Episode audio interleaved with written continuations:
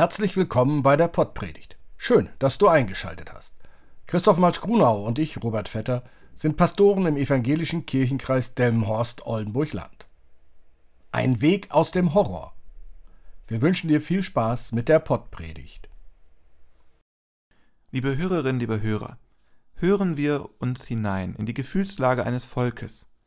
Wie hatten sie den Augenblick herbeigesehnt, zurückzukehren ins Land der Väter und Mütter, ins Land der Gräber ihrer Familie, zu ihrer heiligen Stadt. Leise, traurig hatten sie die Zionslieder gesungen, leise, damit die Fremden es nicht merkten und es ihnen als Hochverrat auslegten. Doch sie hatten sich der Texte und Melodien versichert, besonders den Kindern eingeprägt. Und dann hatte sich die weltpolitische Lage so gründlich geändert. Den neuen Machthabern war daran gelegen, dass sie in ihr Land zurückkehrten, dass sie die verlassenen Städte wieder aufbauten, Handel trieben und die Acker bestellten, treue Vasallen dem neuen Reich wurden.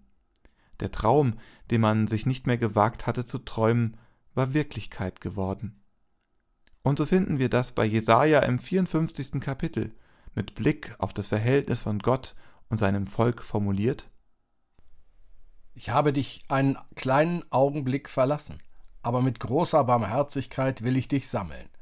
Ich habe mein Angesicht im Augenblick des Zorns ein wenig von dir verborgen, aber mit ewiger Gnade will ich mich deiner erbarmen, spricht der Herr, dein Erlöser. Ich halte es wie zu Zeit Noahs, als ich schwor, dass die Wasser Noahs nicht mehr über die Erde gehen sollten. So habe ich geschworen, dass ich nicht mehr über dich zürnen und dich nicht mehr schelten will. Denn es sollen wohl Berge weichen und Hügel hinfallen. Aber meine Gnade soll nicht von dir weichen, und der Bund meines Friedens soll nicht hinfallen, spricht der Herr, dein Erbarmer. Als einen solchen Traum der Wirklichkeit wurde, sah Deutschland die Wiedervereinigung.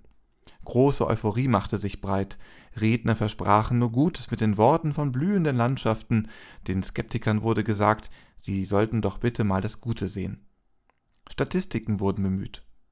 Gab es damals auch solche Stimmen, die sagten, ja, es wird schwierig, aber wir packen es an, wir fangen an, auch wenn bestimmt Fehler gemacht werden und nicht alles gelingen wird? Auch die Hoffnung nach der Wende, dass in Europa kein Krieg mehr geführt werden würde, ist inzwischen unter Trümmern begraben. Frieden wünschen sich alle Seiten.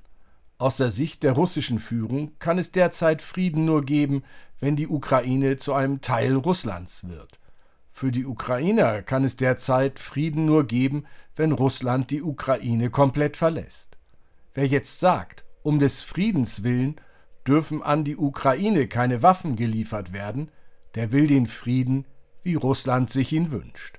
Wer sagt, wir müssen die Ukraine weiterhin nach Kräften unterstützen, der will einen Frieden, wie die Ukraine ihn sich wünscht. Eine weitere Frage ist, ob es ein Frieden ist, wenn die Ukraine der Gewalt nachgibt und die besetzten Gebiete und die dort lebenden Menschen Russland überlässt. Wie hören und lesen Ukrainerinnen und Ukrainer, die geflüchtet sind, diesen Text aus dem Jesaja-Buch? Nach 1922 wurde der östliche Teil der Ukraine durch einen kriegerischen Überfall zu einem Teil der Sowjetunion gemacht. Nach 1945 wurde auch der westliche Teil der Ukraine dem Sowjetreich einverleibt. Bis 1990 konnten die Ukrainer und Ukrainerinnen nur leise und traurig ihre Lieder singen. Leise, damit die Fremden es nicht merkten und es ihnen als Hochverrat auslegten. Wie kam der achte Vers bei ihnen an? Ich habe mein Angesicht im Augenblick des Zorns ein wenig vor dir verborgen, aber mit ewiger Gnade will ich mich deiner erbarmen, spricht der Herr, dein Erlöser. 1991 dann der Moment der Befreiung. Die weltpolitische Lage hatte sich so gründlich geändert, den neuen Machthabern in Russland war daran gelegen, dass die Ukrainer ihr Land selbst verwalteten, dass sie Handel trieben und die Äcker bestellten. Der Traum, den man sich nicht mehr gewagt hatte zu träumen, war Wirklichkeit geworden. 31 Jahre später wollen nun die ehemaligen Besatzer das Land erneut besetzen. Jesaja hat den Israeliten vor 2500 Jahren mit den heute zu predigenden Worten aufgezeigt, dass es in der Vergangenheit falsche, gottferne Wege gegangen ist und nun eine zweite Chance erhält. So wie die Menschheit mit und nach Noah eine zweite Chance erhielt. Könnte Jesaja heute solches von Gott noch genauso sagen? Wir hören die Menschen in und aus der Ukraine den achten Vers. Ich habe mein Angesicht im Augenblick des Zorns ein wenig vor dir verborgen, aber mit ewiger Gnade will ich mich deiner erbarmen, spricht der Herr, dein Erlöser. Wie hörst du ihn? Was löst er bei dir aus, lieber Hörer, lieber Hörerin? Hilft ein Blick auf Jesus? Ich glaube, wir müssen als erstes den Gedanken begraben, dass Gott ein Volk mit Hilfe eines anderen bestraft. Dann ist darüber nachzudenken, was mit der Rede vom Zorn Gottes gesagt wird, was Zorn Gottes meint. Zürnt Gott so, wie ein Mensch zornig ist? Nein, die Menschen nutzen die Rede vom Zorn Gottes, um sich selbst zu erklären, warum es gerade so schrecklich ist. Schrecklich ist es aber nicht, weil Gott zornig ist oder weil Gott möchte, dass es schrecklich ist. Schrecklich ist es, weil Menschen es so wollen. Es sind Menschen, die sich entscheiden, Schreckliches zu tun. Gott schießt nicht, Gott wirft keine Bomben, Gott foltert nicht, Gott vergewaltigt nicht. Es sind Menschen.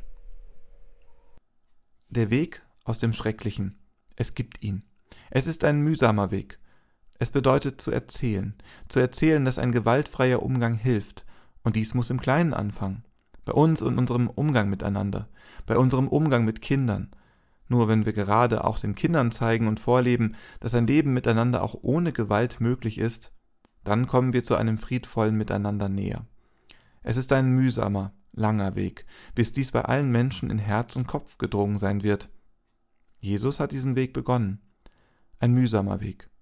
Doch dieser Weg ist der Weg in das Leben. Dies hat Jesus uns gezeigt.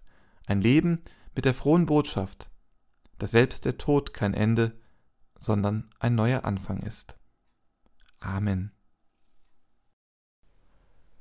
Deine Sehnsucht wird nicht ins Leere gehen. All dein Hoffen hat seinen Grund. Du hast Recht, dich zu sehnen. Du hast Recht zu hoffen. Gott ist mit denen, die sehnen und hoffen.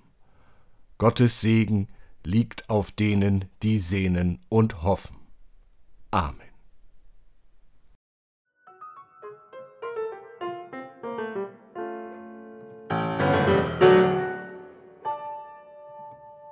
Dieser Podcast ist ein Angebot des evangelisch-lutherischen Kirchenkreises Delmenhorst-Oldenburg-Land.